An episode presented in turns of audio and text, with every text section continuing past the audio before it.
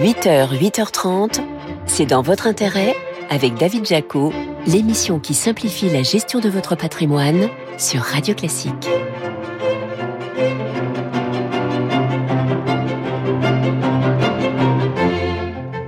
Bonjour, merci d'être là avec nous ce matin sur Radio Classique, nouveau numéro de C dans votre intérêt. Au programme de cette émission, on reviendra sur ces 3000 milliards de dettes publiques françaises. Alors faut-il s'en inquiéter? Faut-il redouter des hausses d'impôts en conséquence Réponse dans quelques instants. Alors que la tempête bancaire semble désormais derrière nous, quels premiers enseignements peut-on tirer? Faut-il craindre d'autres secousses? Quel impact sur la production de crédit? On en parlera avec notre invité spécial, Philippe Brassac, le directeur général du Crédit Agricole et président de la Fédération bancaire française. C'est dans votre intérêt? Le récap. Avec Amundi. Amundi, la confiance, ça se mérite. Mais d'abord, retour sur les infos patrimoniales clés de cette semaine avec vous, Laurent Grassin. Bonjour Laurent. Bonjour David. Directeur de la rédaction de Boursorama. On commence notre récap par la rénovation énergétique des logements. C'est vrai que quand on fait l'investissement locatif, on se dit que ça peut être euh, une bonne idée de rénover une passoire thermique. Vous savez, c'est des logements classés euh, F et G sur le diagnostic de performance énergétique, ce qu'on appelle le DPE. Mais est-ce que c'est vraiment intéressant?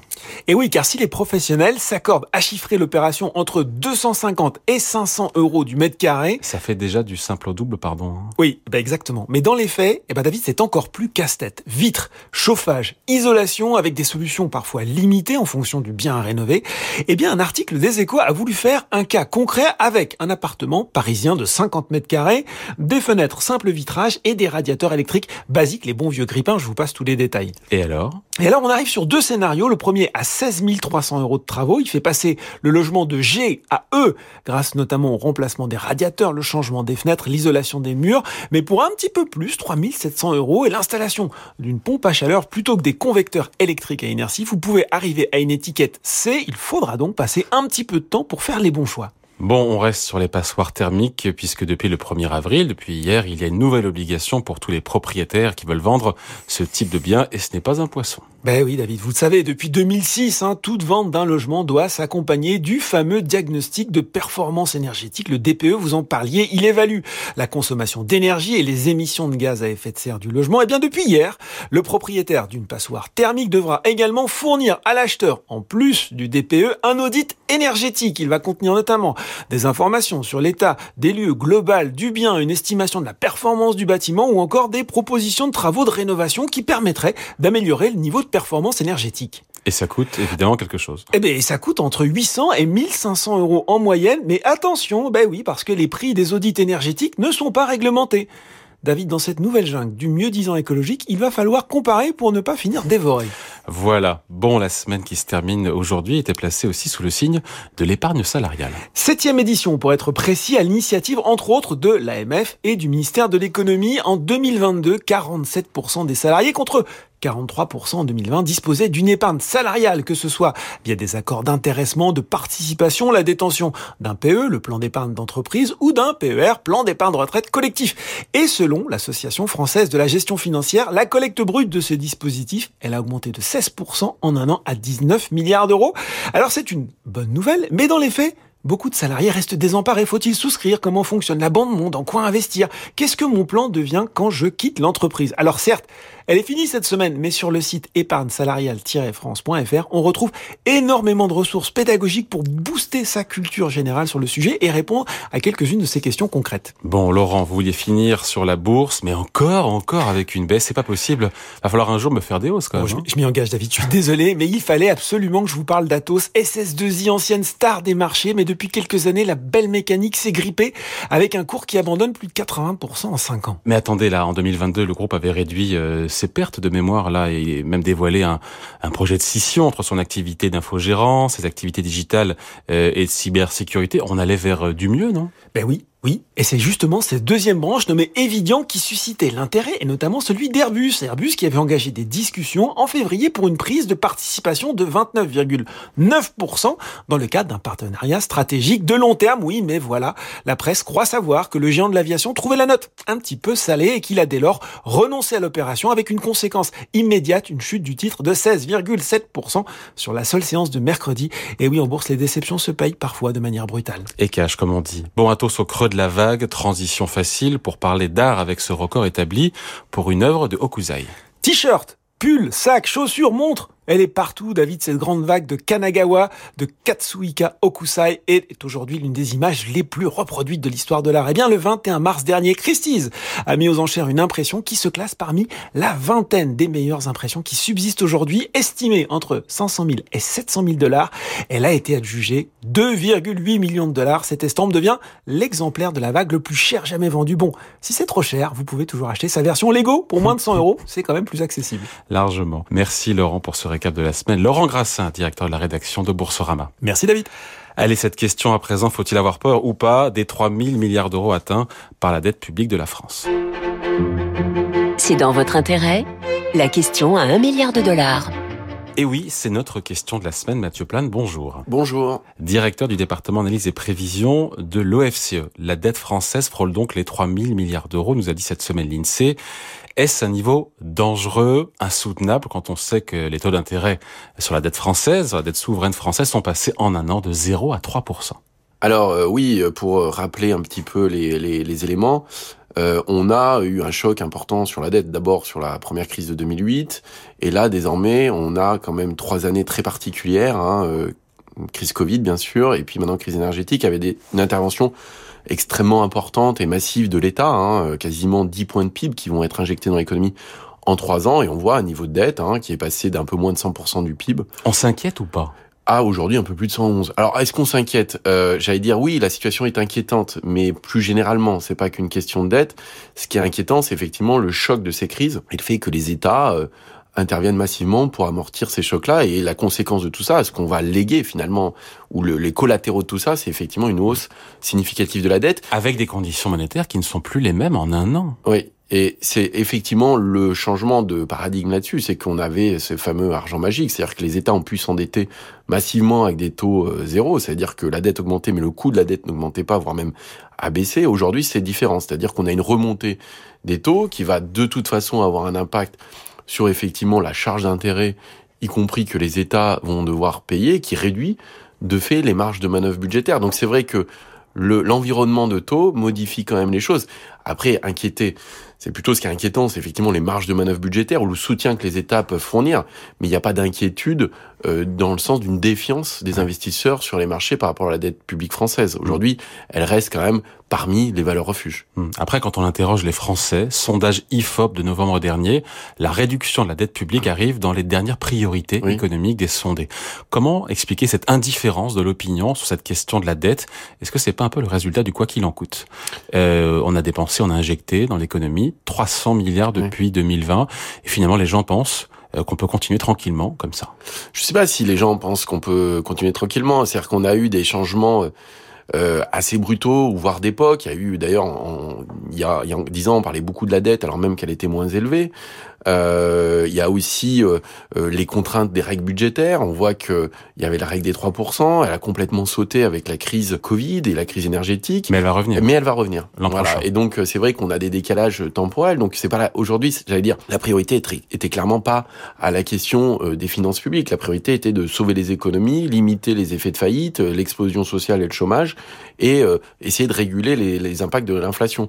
Désormais, on va passer dans un nouveau, certainement dans un nouvel environnement avec cette hausse de taux et le retour des règles budgétaires. On voit hein, euh, l'opinion publique, on commence à préparer en disant il va falloir faire des efforts budgétaires, on va revenir aux 3%, et on passe dans une phase effectivement où la contrainte budgétaire va revenir, on sort de cet argent magique, et effectivement, avec les difficultés, c'est de savoir est-ce qu'on va réussir à tenir une trajectoire, comme le président de la République s'est engagé, de retour à 3% de déficit public? Il faudra, ça demande des efforts, ces 3% de déficit en 2027, sachant qu'on doit investir aussi dans nos services publics, notre école, notre santé, la transition énergétique. On fait comment? Parce que Bruno Le Maire promet des réductions significatives des dépenses dans le budget 2024. Est-ce qu'on sait déjà dans quel domaine il va les trouver? Bah, C'est savez, il, doit y avoir une revue hein, des dépenses publiques, des assises. Il y a souvent eu des revues en oui, France. Oui, hein. assises sur les finances publiques. Le problème, vous l'avez bien bien ciblé, c'est-à-dire que soit on a beaucoup de croissance et ça permet de générer des recettes fiscales, mais on voit que la croissance est quand même très impactée par les chocs économiques et qu'on est plutôt sur une croissance molle,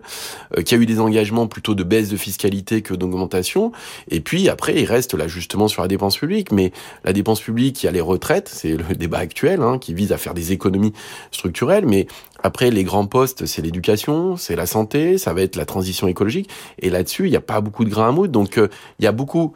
C'est là la difficulté, c'est qu'il y a plus de besoins d'investissement de ce côté-là que d'économies potentielles. Euh, Bruno Le Maire lui-même a parlé d'un besoin d'investissement pour la transition écologique qui se chiffrait entre 50 et 60 milliards par an. Donc c'est vrai que ça, ça paraît peu compatible avec la réduction des déficits et la baisse de la dépense. Mais dans ces cas, l'équation ne boucle pas. Non, elle ne boucle pas. Je crois qu'effectivement, si on peut pas réduire la dépense publique parce qu'il y a beaucoup d'investissements d'avenir ou soit on les fait pas à réaliser.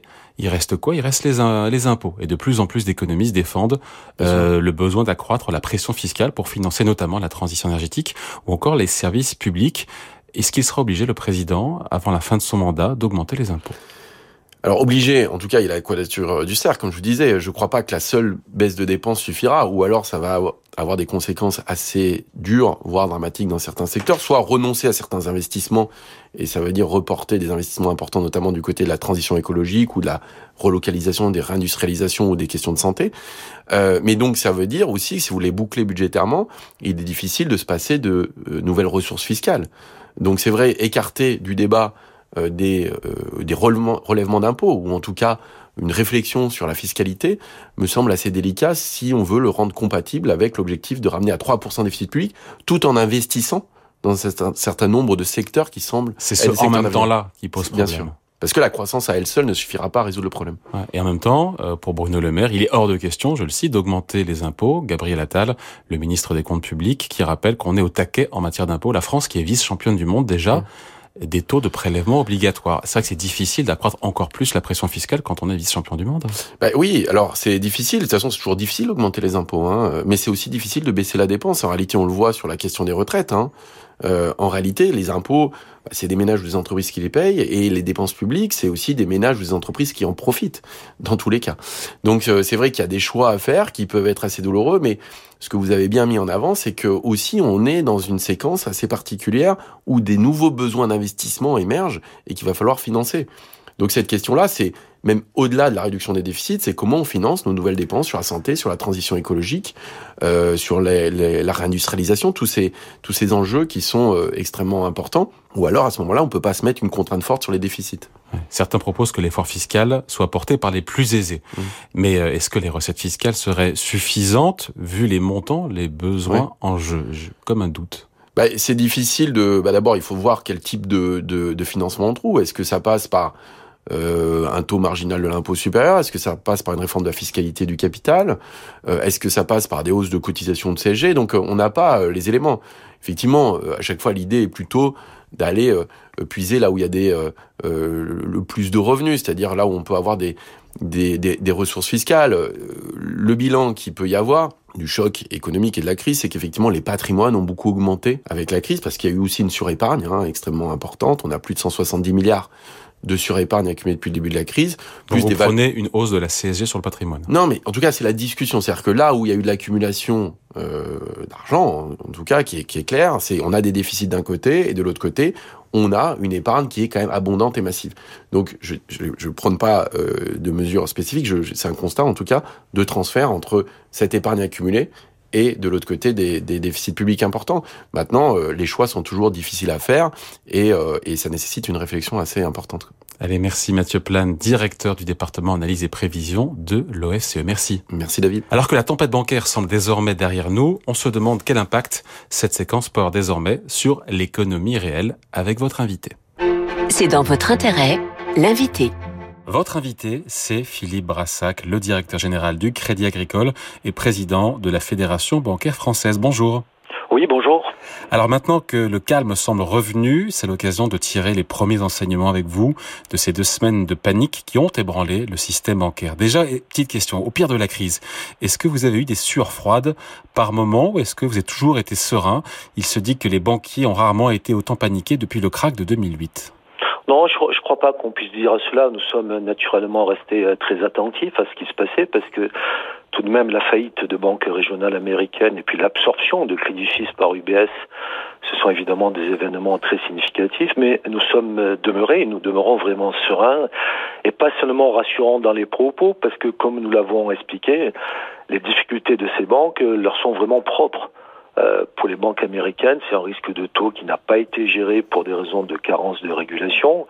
Et pour Crédit Suisse, c'est 7,3 milliards de pertes pour des mauvaises affaires que Crédit Suisse a pu faire. Et donc le point important, c'est que ces difficultés leur sont propres et il n'y a pas de contagion directe d'établissement à autre établissement. Aucune difficulté de ces banques n'est née dans la difficulté d'une autre banque. Et c'est la raison pour laquelle je répète un petit peu à contre-courant, j'en ai bien conscience que certes, il y a des banques en crise, mais ça ne veut pas dire qu'il y a une crise du système bancaire. On ne peut pas généraliser parce qu'il n'y a pas d'effet de contagion. Donc votre conviction, c'est que le gros de cette tempête bancaire est derrière nous. Mais j'ai envie de dire, en, même temps, il y a une semaine, euh, euh, on pensait déjà ça, et puis il y a eu ce stress autour de la Deutsche Bank vendredi, dernier, qui heureusement s'est calmé aussi. Hein. Mais là encore, il faut bien comprendre, quand je dis qu'il n'y a pas de contagion, euh, on doit me trouver rassurant, mais je veux juste l'expliquer.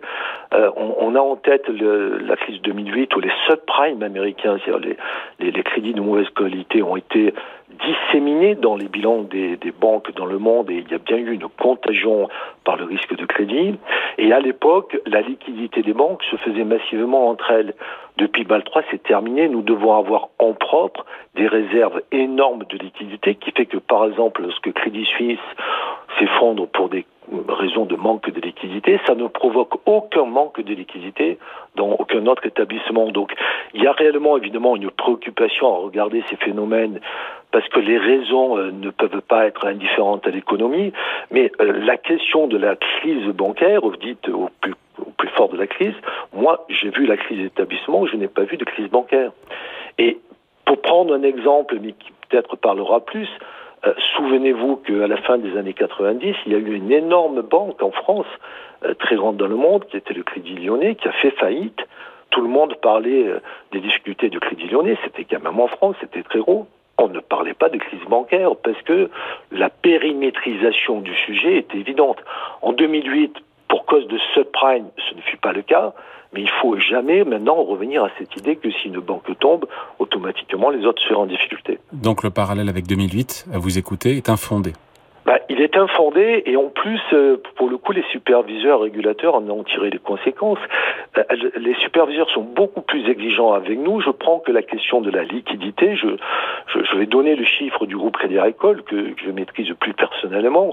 Nous avons dans nos bilans Crédit Agricole 467 milliards de réserves de de liquidité dont nous disposions. Ça ne dépend de personne d'autre. Nous les avons en compte auprès de la Banque centrale, nous les avons dans nos titres euh, que nous pouvons céder, nous les avons en crédits qui sont mobilisables. Et donc, le fait que, dégradant notre rentabilité pour cela, ça va de soi, mais on nous a demandé de nous protéger de ces risques de château de cartes, c'est une réalité. Et en tout état de cause, ce qui est vrai, c'est que ce qui s'est passé et que vous observez, sur lequel vous me posez des questions, n'est en aucun cas un problème du système et donc de fragilisation du système. Il y a des on peut avoir encore quelques spasmes ou tensions sur tel ou tel établissement bancaire sans que ça remette en cause la solidité ah, du système bancaire. Oui, alors vous avez évoqué Deutsche Bank, euh, qui, qui, est un phénomène totalement différent, puisque là, pour le coup, c'est la valeur boursière qui a fortement chuté, qui d'ailleurs depuis lors a remonté. Je ne vais pas commenter les, les variations boursières, simplement tout le monde s'accorde à penser qu'il s'agit de mouvements d'anticipation, d'auto-anticipation et spéculatifs. Et je voudrais juste rappeler et expliquer que la valeur boursière d'une banque, quand elle monte ou quand elle baisse, ne fait en rien modifier pas un euro près, ni ses propres fonds propres, euh, ni sa liquidité. La valeur boursière, c'est l'affaire de l'actionnaire, en tout cas lorsqu'il vend ou il achète, jamais l'affaire de ses clients. Donc c'est peut-être quelque chose qu'il faut rappeler dans le panorama. Le sujet de euh, la valeur boursière de Deutsche Bank n'a rien à voir avec les difficultés de Crédit Suisse qui a dû être récupéré ensuite par UBS. Donc de nouvelles attaques, on ne les souhaite pas bien sûr, des marchés sur une banque européenne seraient à la fois euh, irrationnelles et seraient sans impact sur la liquidité de la banque. Absolument, quand la valeur d'un cours, mais c'est vrai à la hausse aussi, hein, c'est quand, le titre monte, euh, vous n'avez pas un euro de fonds propres de plus, ni un euro de liquidité de plus dans, une banque. Et une nouvelle fois, il faut vraiment considérer que les valeurs boursières, c'est pas, c'est pas que c'est pas c'est pas important, c'est un sujet qui, est important, mais qui n'a rien à voir avec la solidité, donc la capacité de résistance d'un établissement. C'est un rapport avec sa rentabilité et avec l'intérêt pour un actionnaire d'acheter ou de vendre un titre de propriété. Hmm. Philippe Brassac, que peuvent faire de plus euh, les banques centrales, les gouvernements pour mettre définitivement un terme, encore une fois, à ce, stress bancaire? Est-ce qu'il faut en faire plus ou euh, tout a déjà, en tout cas beaucoup, a déjà été fait et bien fait? Je pense qu'il y a des choses, des leçons qui pourront être tirées. Je ne sais pas si elles sont tirées de cette façon-là, mais euh, à l'évidence, étendre les règles du jeu de BAL 3 qui s'appliquent à 430 banques européennes aujourd'hui, c'est-à-dire au plus haut niveau d'exigence, à beaucoup plus de banques dans le monde, mais aussi en Europe, ça me paraît être de bon sens. Je rappelle que là où 430 banques en Europe euh, appliquent les niveaux d'exigence les plus élevés, il n'y en a que 13 aux États-Unis. Donc euh, l'extension et la généralisation de ces exigences-là aux banques dites de taille plus faible, intermédiaire ou petite, me paraît aller de bon sens parce que euh, la question de la taille n'a rien à voir. Euh, les exigences, ce sont des valeurs relatives, ce sont des pourcentages.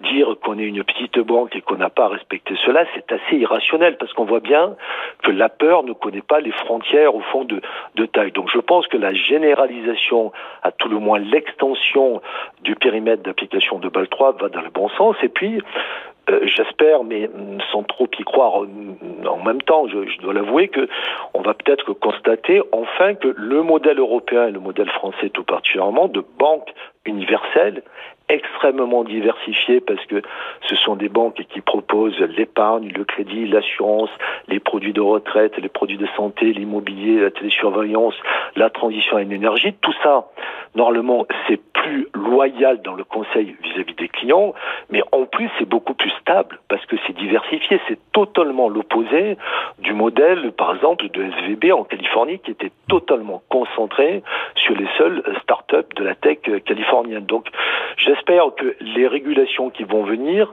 si ce n'est favoriseront, en tout cas permettront de laisser vivre ces modèles de banque universelle qui euh, ne sont pas le canon euh, du modèle anglo-saxon, chez qui on préfère le modèle spécialisé et transactionnel, qui font des opérations mais qui n'accompagnent pas les clients dans leur trajectoire de vie. Philippe Brassac, justement, puisqu'on parle des États-Unis pour éviter cette panique bancaire contagieuse, le Trésor américain a finalement garanti de manière illimitée les dépôts des clients des banques en difficulté, notamment euh, SVB. Alors que, je le rappelle, la loi les garantit en théorie à hauteur de 250 000 dollars. On comprend que c'est l'arme fatale pour enrayer une panique bancaire. Ma question, c'est de la transposer évidemment à la France. Est-ce qu'on peut imaginer, selon vous, un jour qu'un gouvernement français fasse pareil en cas de bank run, de panique bancaire sur une banque française? Ben, je pense que c'est totalement inutile. C'est-à-dire que quand vous regardez les fonds de garantie, ils existent, notamment en France, vous, vous les connaissez, pour les dépôts bancaires, c'est 100 000 euros par établissement et par personne. Euh, c'est bien qu'ils existent parce que c'est rassurant, euh, fondamentalement. Oui, mais ils sont faiblement dotés. Oui, mais je, ils sont pas faiblement dotés parce qu'ils sont dotés de telle sorte que si un établissement, au fond, a des difficultés en propre, tous les autres ont cotisé pour permettre que lorsque les actifs auront été liquidés, liquidés et pas euh, évidemment tout le passif, eh bien ceux qui manqueraient, ce soit pas à l'État d'intervenir. Mais je voudrais juste pointer que ces fonds ne sont quasiment jamais utilisés. Même dans la crise de 2008, qui était pourtant générale et assez grave, il n'y a pas eu un seul euro de fonds de garantie de dépôt qui a été utilisé. La dernière utilisation, je pense, remonte dans la mémoire de personnes au crédit martiniquais en 1999. Donc, je pense que ces dépôts doivent exister parce que c'est une garantie de base, mais le fait est que dans la réalité des crises, tous les systèmes ne sont jamais emportés euh, globalement. Lorsqu'il y a des retraits de dépôts à un endroit, ils se redéposent à un autre endroit. Et les montants qui sont mobilisés par ces fonds sont largement suffisants pour éviter, euh, toute crise en la matière. SVB, c'est très différent parce qu'on avait une concentration absolue du même type de clients avec des montants très importants déposés. Donc on voit bien que avec ce risque de concentration qui n'existe pas en France, on, on, avait un problème particulier qu'il faille rassurer particulièrement. Mais une nouvelle fois, les fonds de dépôt existent, ils sont dotés, l'argent est présent. Ce qui est très rassurant pour ceux qui peuvent nous écouter aujourd'hui, c'est que quand on remonte dans le temps, y compris euh, à la défaillance du Crédit Lyonnais des années 90, on n'a jamais utilisé ces fonds de garantie pour aller indemniser les déposants. Dernière question, est-ce qu'on craint ou pas un resserrement des conditions de crédit? Pour beaucoup d'experts, ça paraît inévitable, ce stress bancaire conduit à un resserrement implicite des conditions de crédit. La Banque centrale américaine l'a laissé entendre, des banques qui seraient plus frileuses, qui prêteraient moins désormais. Alors, en, réalité, la, question un peu de, crédit crunch qu'on entend régulièrement lors des crises, celle-là, euh, il y a zéro risque de crédit crunch au sens que les banques seraient de facto dans une incapacité ou dans une capacité moindre à prêter. Puisque, je le répète, les banques qui sont toujours là sont toujours en très bonne santé et, et à mon sens, vont le demeurer. En revanche, les conditions de taux, à l'évidence, font qu'il y a moins d'emprunteurs solvables aujourd'hui. Le même phénomène qui fait que quand les taux ont baissé, il y avait plus d'emprunteurs possibles, fait que dans l'autre sens, il y en a moins fondamentalement. Et donc, on a un phénomène, de restriction de la distribution du crédit qui, au demeurant, est l'objectif de la Banque centrale. On n'augmente pas les taux pour punir les emprunteurs, on l'augmente pour espérer indirectement maîtriser les dettes et, notamment, euh, et, en fait, pas via la maîtrise des dettes et donc euh, le ralentissement du crédit. Il faut dire les choses euh, très très concrètement. Et ce qui se passe aujourd'hui et, qu'on voit surtout sur le crédit immobilier, c'est que nous voyons à la fois une baisse très forte de la demande parce qu'il y a une forme d'attentisme ou de renonciation face au taux, mais au-delà de la baisse de la demande, il y a moins d'emprunteurs qui peuvent solliciter des crédits parce que à 3%, on n'emprunte pas aussi facilement qu'à 1%. Et là-dessus, se sont rajoutées des règles qui, lorsque le crédit allait très vite, ne posaient pas de problème et qui sont des règles dites du Haut Comité de stabilité financière qui norment un peu la distribution du crédit immobilier, ne pas dépasser 35% d'endettement et 25 ans de durée. Mais pour lesquels on a de la souplesse, on a 20% de dérogation possibles. Il me semble qu'aujourd'hui, compte tenu de la situation et de la baisse très forte de la demande, il faudrait qu'on libère la capacité de souplesse parce que ces 20% peuvent suffire, notamment pour traiter les populations de jeunes qui ont peut-être besoin de durée un peu plus longue, mais elles sont contraintes, ces dérogations, elles sont contraintes pour favoriser euh, l'habitation principale et les primo-accédants, ce qui fait que ayant moins de demandes sur les primo-accédants, on a moins de capacité, et là je rejoins votre question, par exemple, pour financer l'investissement patrimonial et locatif. Et donc, la réponse à cette préoccupation, qui est une préoccupation réelle, serait peut-être d'amodier sensiblement la capacité pour les banques, dont les dérogations qui leur sont accordées, d'être un peu moins contraintes sur ces dérogations, et ça donnera une souplesse qui, à mon sens, aujourd'hui est utile et nécessaire. Allez, merci à vous, Philippe Brassac. Merci, pour cet entretien. Je rappelle que vous êtes le directeur général du Crédit Agricole, président de la Fédération bancaire française. Voilà, c'est dans votre intérêt. C'est fini pour aujourd'hui. Émission à réécouter en podcast sur Radio Classique et sur plateformes habituelles. Je vous retrouve bien sûr dimanche prochain. En attendant, la musique revient avec votre week-end Radio Classique présenté par leur maison.